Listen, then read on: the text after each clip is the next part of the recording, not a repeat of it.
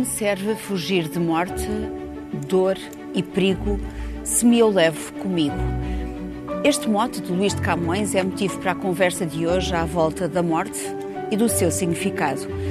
A lembrança da nossa mortalidade leva-nos à tentação da eternidade. E desta tensão são inúmeras as questões que nos confrontam. Bem-vindos ao Original é a Cultura. Acompanham Dulce Maria Cardoso, Rui Vieira Neri e Cássio Filhais.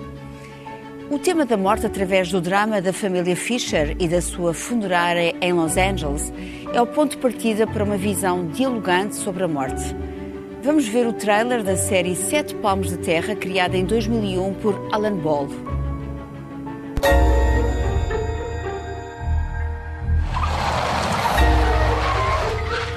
I think it's really cool you live in a funeral home. It's totally weird. Casket climber. I think your father is having some sort of midlife crisis. There's been an accident.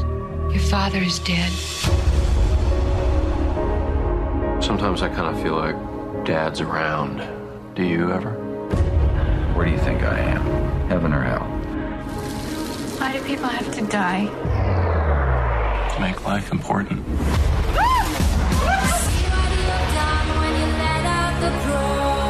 I think if you're afraid of something, probably means you should do it. Your brother's gay, isn't he?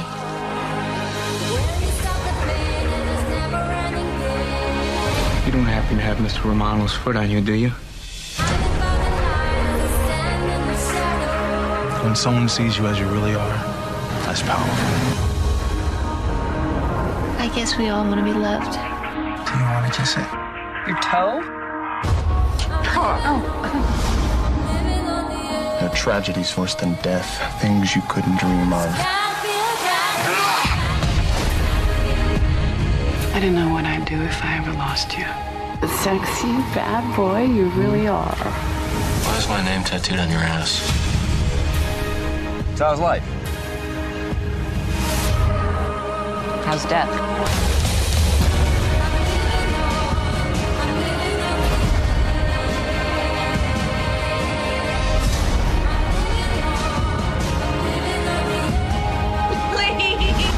You only get one life.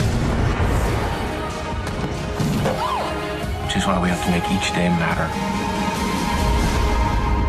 So what's the meaning of life? You really want to know?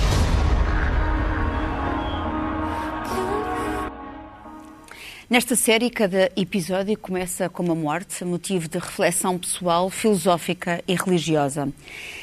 Dulce, como é que tu vês esta perturbação que a morte desde sempre causa em todos nós? Bem, é porque não nos dá, na maior parte das vezes, muito jeito de morrer, não é? É uma coisa que não cai bem, é muito definitiva.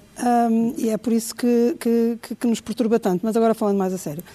A morte, em, em, em primeiro lugar, organiza-nos o tempo, ou seja, dá-nos a noção de, de, de tempo e de, de futuro.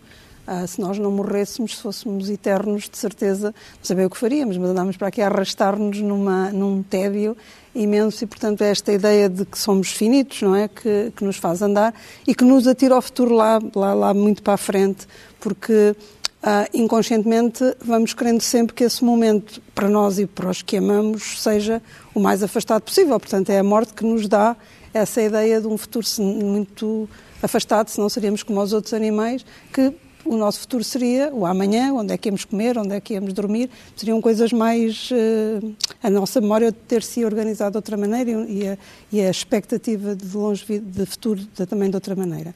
Um, este é o primeiro ponto. A morte também é o que nos é, foi, digamos, a origem deste, da separação dramática entre corpo e alma, ou espírito, ou o que se quer chamar. Portanto, foi a maneira que nós encontramos de lidar com a perda. Portanto, se separássemos uma, o corpo que é mortal do espírito que é imortal, uh, teríamos a eternidade. Foi a nossa maneira de pensarmos a eternidade. Uh, não fôssemos mortais e, e, não faria sentido esta é, o que veio a ter depois tanto peso na nossa vida, que é a espiritualidade, não é? Uh, e não falando nas religiões, mas falando neste lado não físico, não corpóreo. Um, outra ideia sobre a morte, um, e que tem já mais a ver com os nossos tempos, é a, a dificuldade neste momento de saber o que é a morte. Ou seja, há um, há um não muito tempo atrás, um, era mais simples perceber uh, que a morte, como diríamos nós em, em off antes de, de, de, do programa começar, era ao contrário de estar vivo, não é? Segundo... Exatamente. Uh, mas neste momento é complicado, à medida que a ciência avança e consegue prolongar artificialmente a vida das pessoas e, portanto, a identidade, quando as pessoas, eh, perdendo a sua identidade, já não sabendo quem são, já não reconhecendo ah, onde estão, nem os, os, os, que a rodeiam, mas continua vivo, ou seja, eu tenho dúvidas em perceber, evidentemente continua legalmente é vivo, mas tenho dúvidas em perceber se a morte, se nós não nos podemos ir desfazendo uh, da morte. E, e, e, e eu tenho até uma história pessoal, por exemplo, eu acho que o meu pai morreu muito antes de ter morrido. Morreu quando deixou de me conhecer, quando passou a achar que eu era a enfermeira que, que ia tomar conta dele. Portanto, aquela, aquele corpo já não, podia, já não me conhecia, já não respondia, já não era o meu pai. E, e, eu acho que ele morreu, para mim, morreu nesse dia que deixou de saber quem eu era. Um, pois o corpo é... nesse, morreu no dia em que perdeu a sua identidade e a relação com os outros? Sim, e que, e que deixou de ser o meu pai. Na verdade, eu passei a ser a enfermeira dele. Portanto, ele deixou de ser o meu pai e aquele, tinha ali aquele, aquele resto dele, que é o corpo, não é? Mas já não era o meu pai. Portanto, houve a morte do meu pai naquele dia. Uh, e isso é um assunto que cada vez mais nos, porá, nos trará questões acerca da, de, disso. E depois, claro, ainda há outros assuntos que gostaria que, que nós vamos ter tempo aqui, que é a eutanásia, o direito à eutanásia, prende, que se prende com este, o suicídio, um, ah, assistido ou não, também, enfim, esse, essa, essas questões todas, mas teremos tempo para ir... Há uma personagem nesta, nesta série que, entretanto, diz porque é que as pessoas têm de morrer. Portanto, uh, há Deixa, aqui... Deixa-me só dizer Sim. uma coisa. Esta série é a minha série preferida de sempre. Eu acho que esta série é verdadeiramente genial. E vale a pena e agora uh, podemos revisitá-la na HBO. Exatamente. Um, e há um dos grandes mistérios, uh, que entretanto, que a grande pergunta é porque é que somos mortais, não é? Porque é que as pessoas têm de morrer? Uh, Carlos, será que a ciência consegue responder a isso? De certo modo, ou procura responder a isso. É uma, a ciência procura responder a algumas intervenções humanas eh, com os meios limitados que tem. Com certeza não, não responde a outros. A morte é um grande mistério. Mas há coisas sobre a morte que sabemos. Eh, e a primeira é a questão da naturalidade da morte, não é? Quer dizer, é a coisa mais natural do mundo. A vida está associada à morte a morte não é bem o contrário da vida. A morte é o contrário do nascimento. E, portanto, tanto o nascimento como a morte são factos da vida. E, e, não temos controle sobre um, não temos também controle sobre o outro, embora naturalmente há essas questões do suicídio e da morte assistida. Pois bem, o que é que a ciência tem feito? Bem, tem tentado definir o que é que significa a morte. Hoje identifica-se através da, para o caso dos humanos, que mais nos interessa, através da, da paragem cerebral. Até consegue-se que tirar corações de pessoas em que parou o cérebro para permitir uh, que outras pessoas vivam. Uh, consegue-se às vezes aquilo que parece uh, milagre, entre aspas, que é ainda outro dia vimos no campeonato de futebol um jogador dinamarquês com uma desfibrilação muito rápida. Ele estava praticamente morto e consegue, digamos, entrar para ressuscitá-lo. Mas a, a, a questão é, a ciência não pode dizer nada sobre o que acontece depois da morte. Quer dizer, eu sei que há as mais variadas crenças sobre isso. A maior parte das religiões funda-se sobre isso. Mas a ciência faz coisas que, que nos interessam a todos. Porque as pessoas estão interessadas em viver mais. Eu estou. Eu estou. Uh, se eu aparecer morto, procurem bem, que não fui eu. investiguem, investiguem lá isso. Então, o que é que a ciência tem feito? Tem percebido o que é o envelhecimento, tem procurado um, que esse envelhecimento seja lento, tem procurado que se viva mais e temos conseguido isso. Nós cada vez vivemos mais tempo, uh, tratando doenças, uh, procurando saber quais são os estilos de vida mais saudáveis. Hoje em Portugal a média de longevidade é 8 anos e tem tendência para crescer. E a questão muito interessante é saber qual é o limite da, da vida humana. A, a, mulher mais velha até hoje viveu 122 anos, uma francesa do sul de França. Mas há quem diga que nunca se poderá passar dos 150 anos. Nós temos este desejo, uh, confrontados com a morte, nós temos o desejo de eternidade. É algo muito humano, o desejo de eternidade. A, a ciência dá umas soluções que são provisoriamente efetivas, quer dizer, é hoje possível viver mais. Mas, terminando, pelo menos para já, eu acho que a questão, do meu ponto de vista pessoal, daquilo que eu sei, nós esquecemos a morte, com certeza, temos para viver, precisamos de esquecer a morte, mas se nós esquecermos, devia ser para lembrar que é de facto um, um facto natural toda a vida está baseada, aliás, a continuação da vida.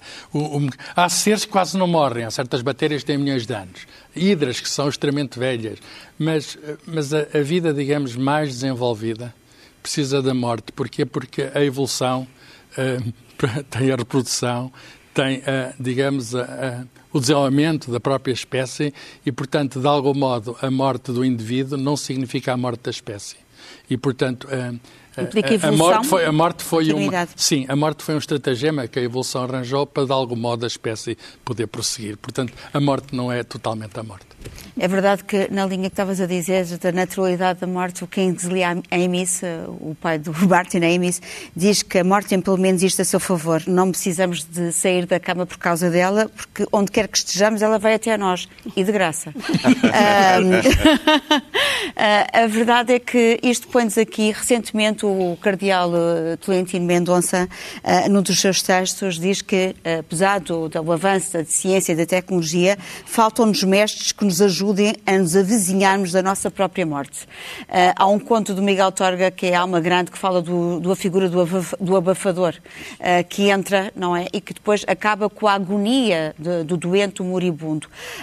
O que é que nós podemos fazer? Isto é uma das questões mais controversas, é de saber se podemos escolher o momento da nossa morte. Um, e eu pergunto, Rui, do ponto de vista moral, isto justifica-se que a pedido do médico ou de outra pessoa se ponha fim à vida de alguém?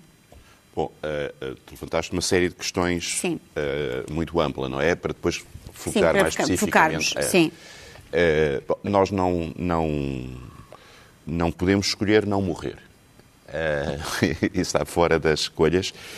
E, e não é mau ter alguma noção da presença da morte. De, quer dizer, desde que começámos o programa, estamos há um, quarto de hora mais próximos da morte, todos. Não é? E, portanto, não é mau, não é, não é negativo, não é depressivo uh, ter essa noção. Eu tive uh, uh, dois encontros cara a cara com a morte. Tive, tive, tive um incêndio em minha casa em que eu estava preso pelo fogo numa varanda e ou, ia, ou morria queimado ou, ou, morria estatelado porque saltava para evitar estar queimado e depois eh, cons consegui ter a iniciativa de saltar para a varanda do lado e lá cheguei e aqui estou para contar a história. Mas, quer dizer, naquele momento punha-se a questão de saber quero morrer queimado ou quero morrer estatelado. O que é que será menos mau? Uh, e depois tive uma encefalite uh, e entrei em coma no ano, no ano seguinte. Foram dois anos complicados. Né? Mas esta este olhar para a morte cara a cara, uh, em vez de me deprimir, deu-me uma certa serenidade hum. em relação. E, tem, e, e, sobretudo, tenho muita memória de não ter tido medo naquele momento, em, em ambos os casos. Quer dizer, uh, uh, perceber que era uma, uma, uma, situação lógica, inevitável. Mas tiveste um instinto de sobrevivência. Tive um instinto de sobrevivência porque achava que tinha o dever de tentar sobreviver.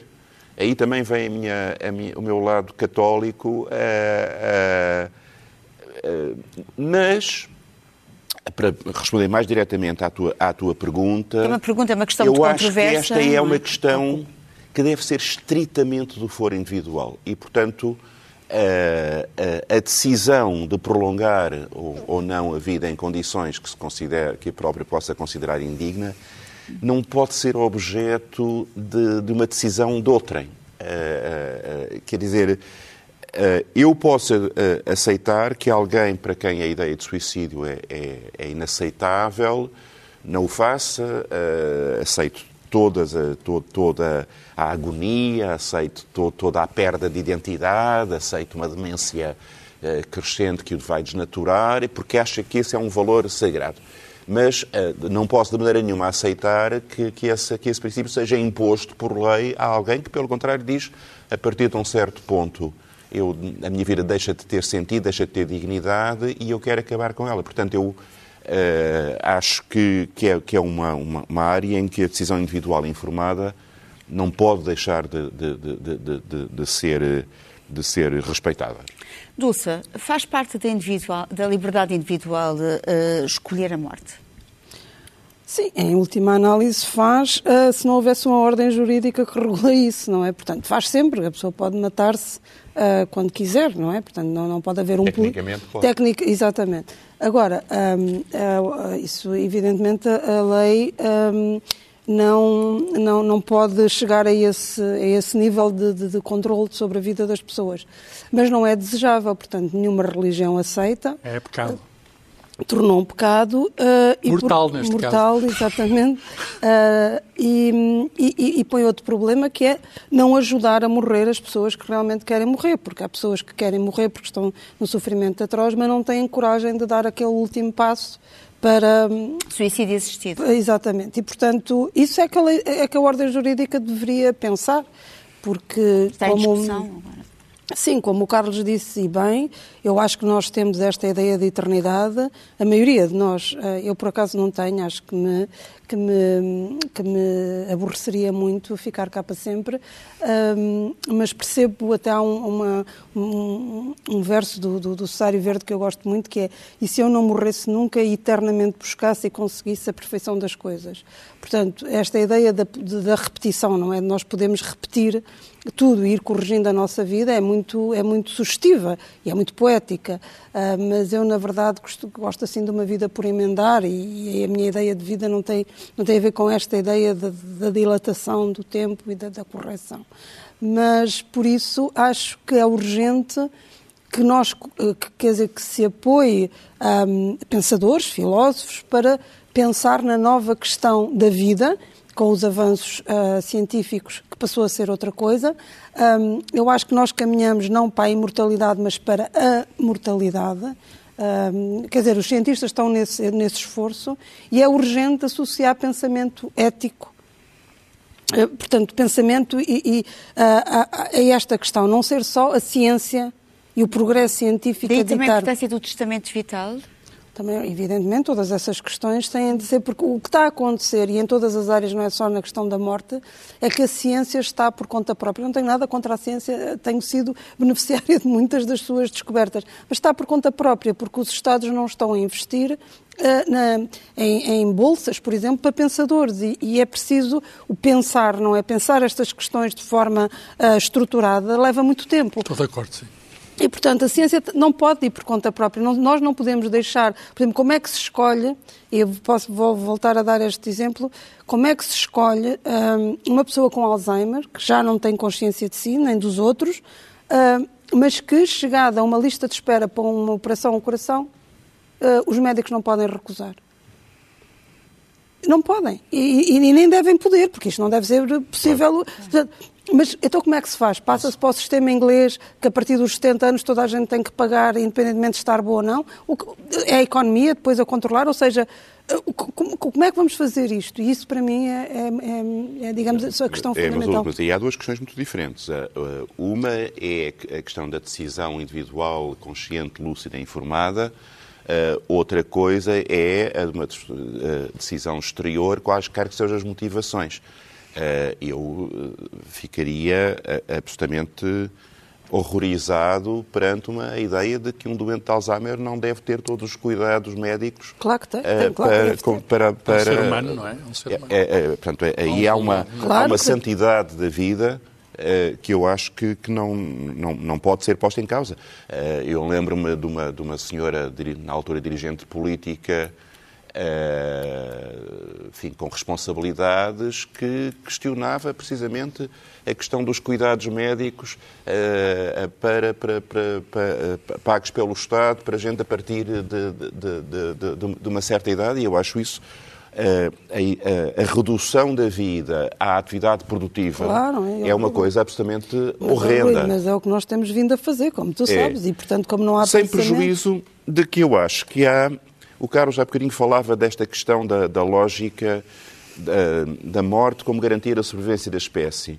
E isso incute-nos naturalmente uma certa enfim, um certo incómodo de convívio com a ideia da morte, mas ao mesmo tempo uma certa aceitação do princípio hum, da morte. Eu isso. sinto isso, minha, uh, como um sessentão.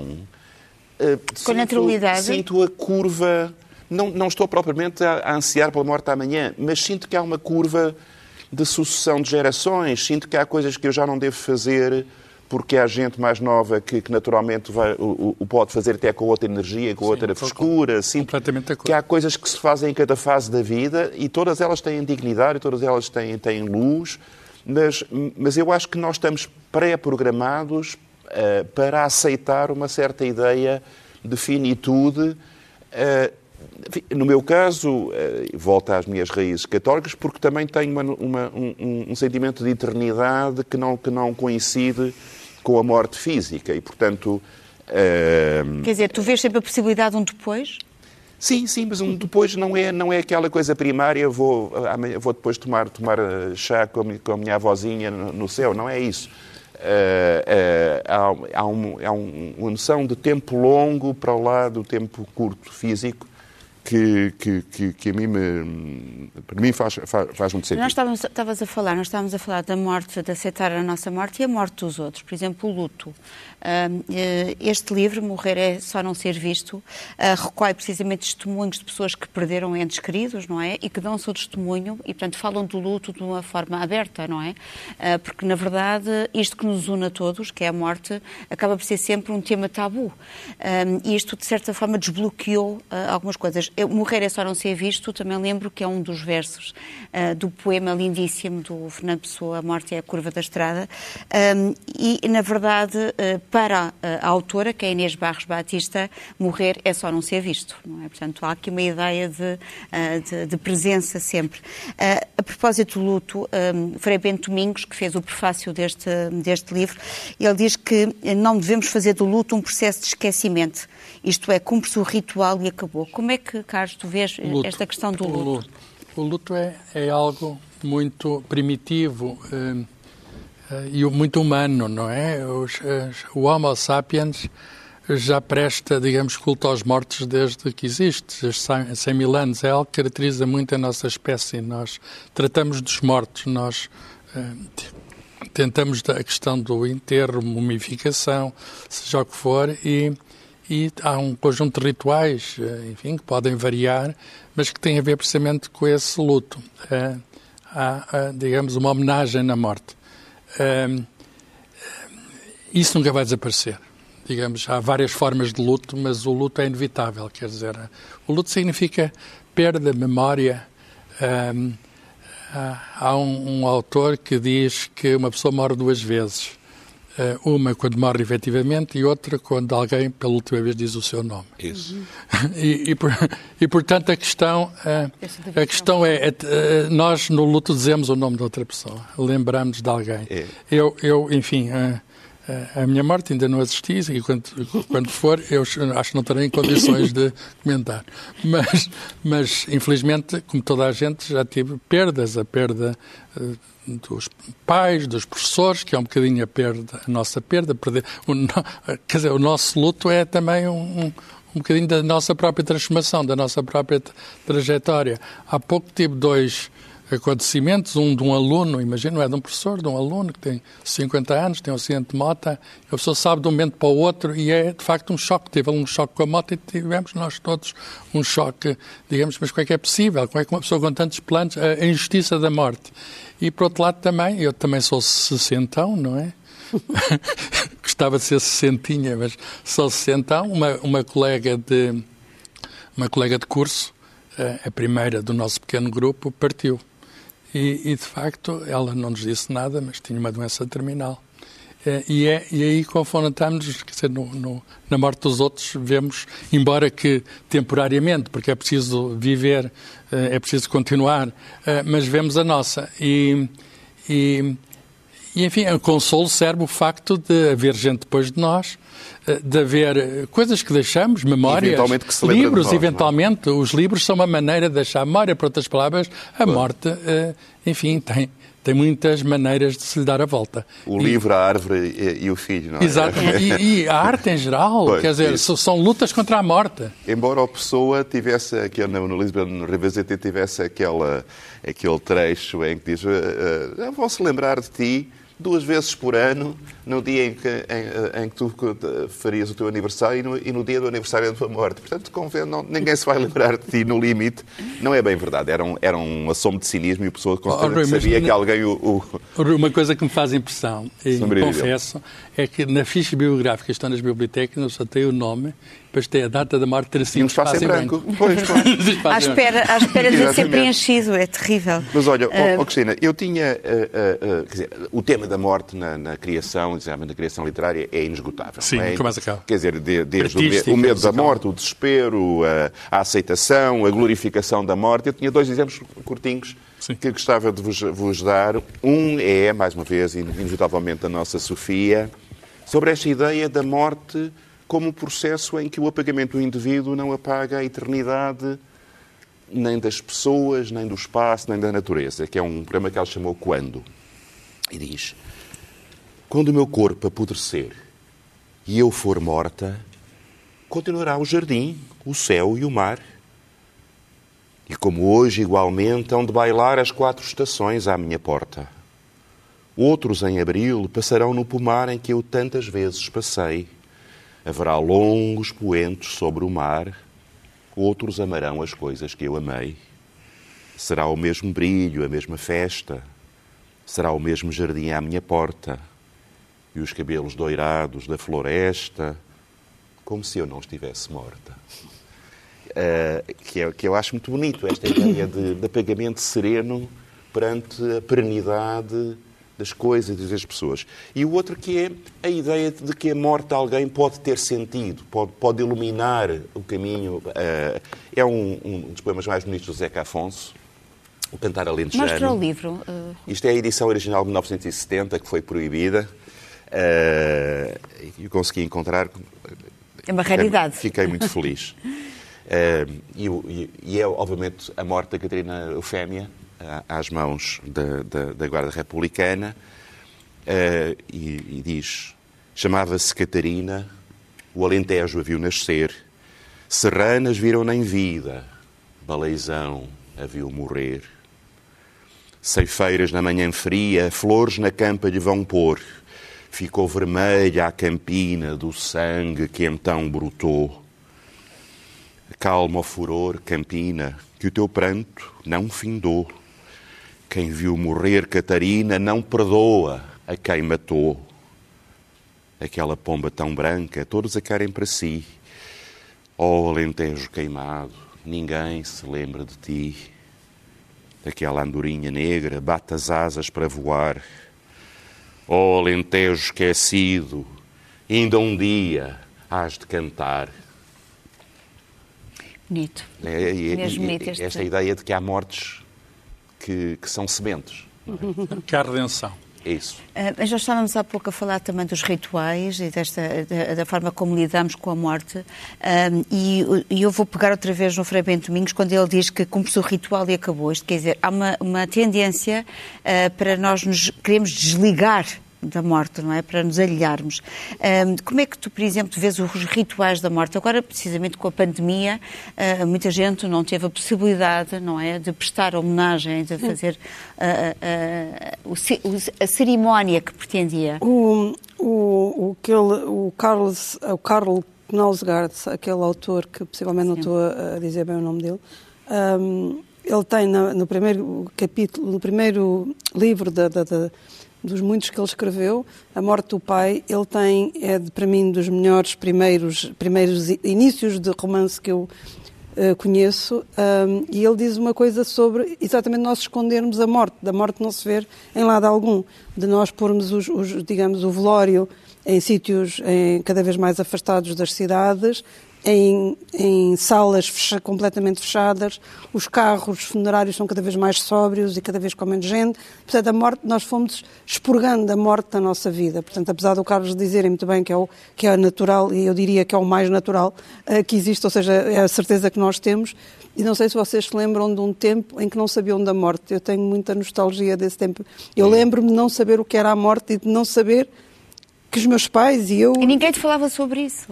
Mas era bom, era uma inocência, ou seja, nunca iríamos, nunca nos iria acontecer e nada. E nunca fizeste perguntas não sobre a muito. morte? Não dura, mas eu lembro-me. Não, não fazias se... perguntas sobre a morte? Não sabia o que era a morte, portanto não fazia. Portanto, para mim a vida era aquilo, era, era aquele instante. Mas antigamente morriam muitas crianças pequenas. Depois morriam. É. E eu lembro-me de, enfim, que era caixão branco, aquelas coisas. Os anjinhos. Os anjinhos. Exatamente.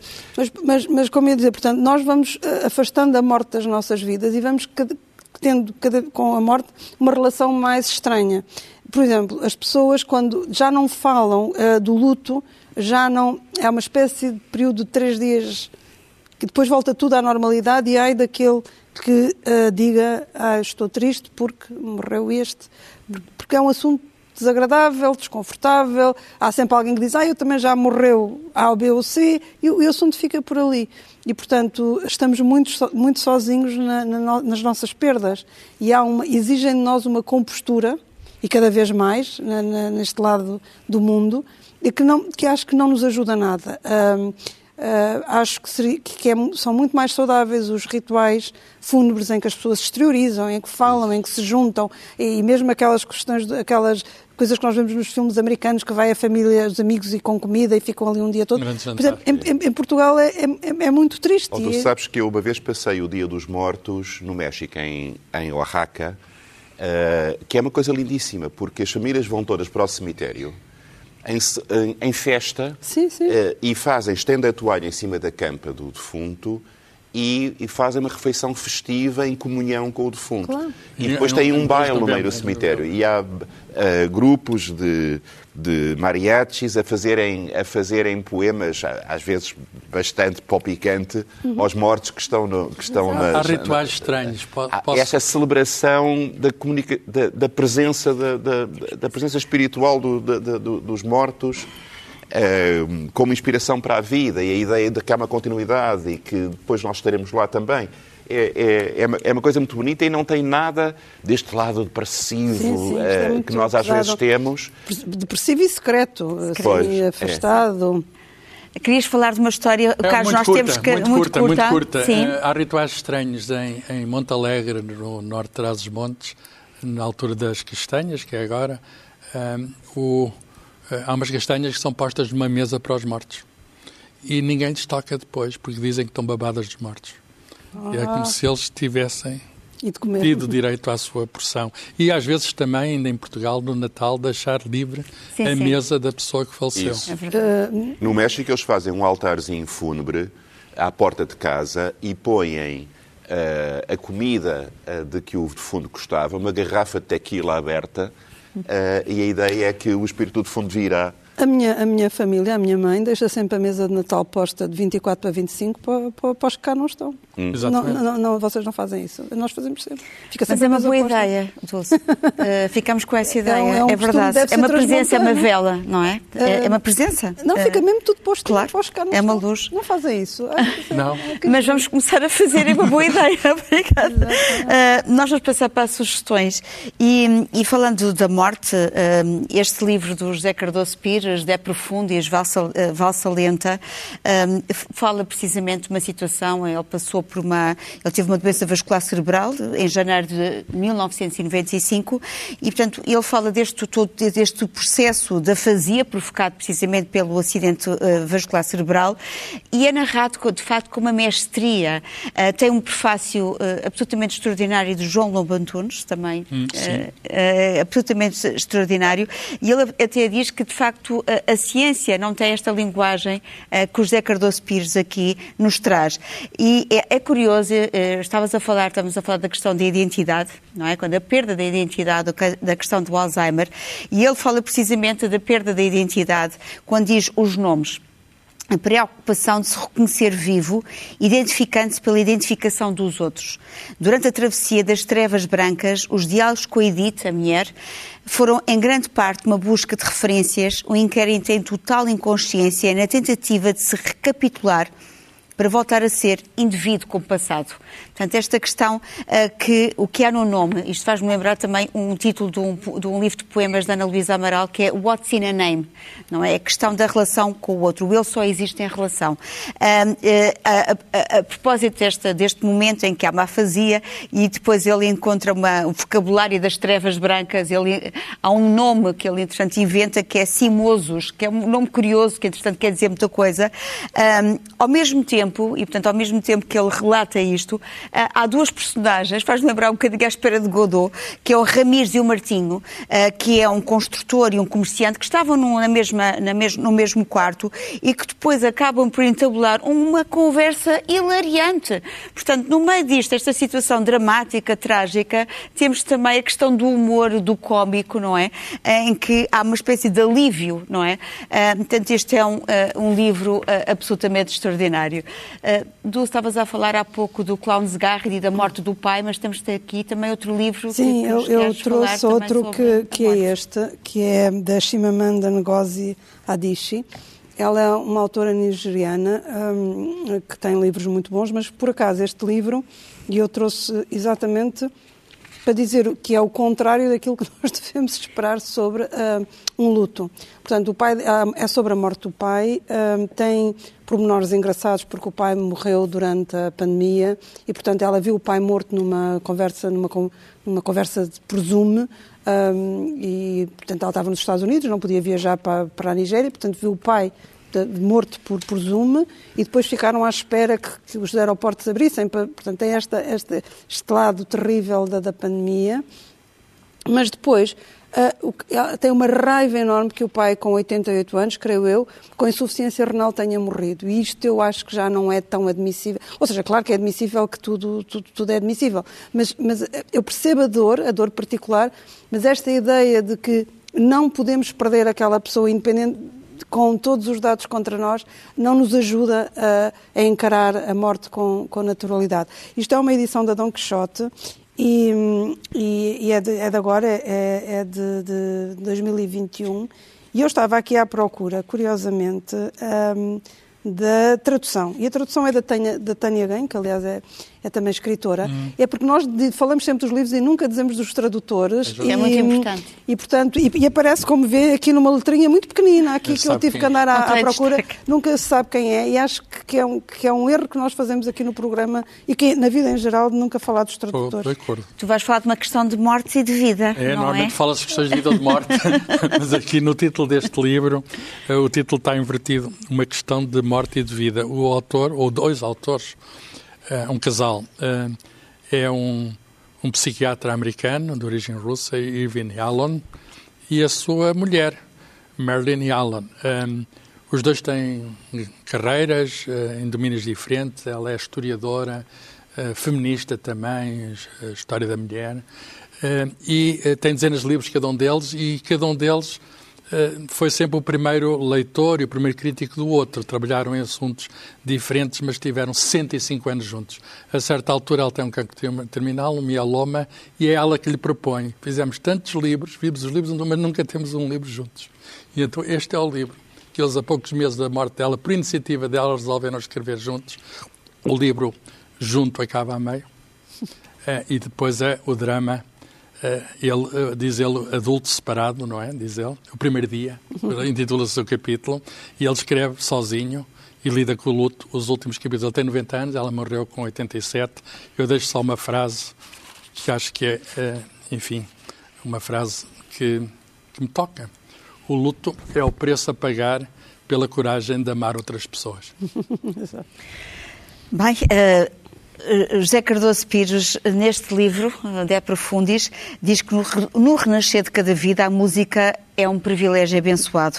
Já lá dizia o empreiteiro Ramis por outras palavras. Portanto, como despedida, é bom acrescentar um fio de música, não é? Sim, uh, uh, como em todas as artes, Oi. a música também evoca muito frequentemente a questão da morte, o medo da morte, a relação com a morte, a memória dos que morreram. E, e, há em particular na liturgia uh, cristã uh, a missa de, de, de, defuntos, que celebra precisamente isso. É o, é o pedido uh, para que Deus dê o repouso eterno, o descanso eterno àqueles que foram. E há uma obra do Fernando Lopes Graça que ele compõe em 1979, que é o Requiem à Memória das Vítimas do Fascismo, que é precisamente isso: é um lutador que viu cair muitos dos seus companheiros de combate pela liberdade e que, no fim da sua própria vida, faz esta espécie de voto de repouso eterno, bem merecido àqueles que caíram na luta pela liberdade.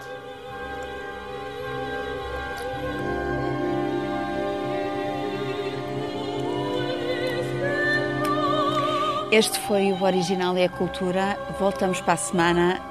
Até lá, todo o tempo. É bom tempo à cultura.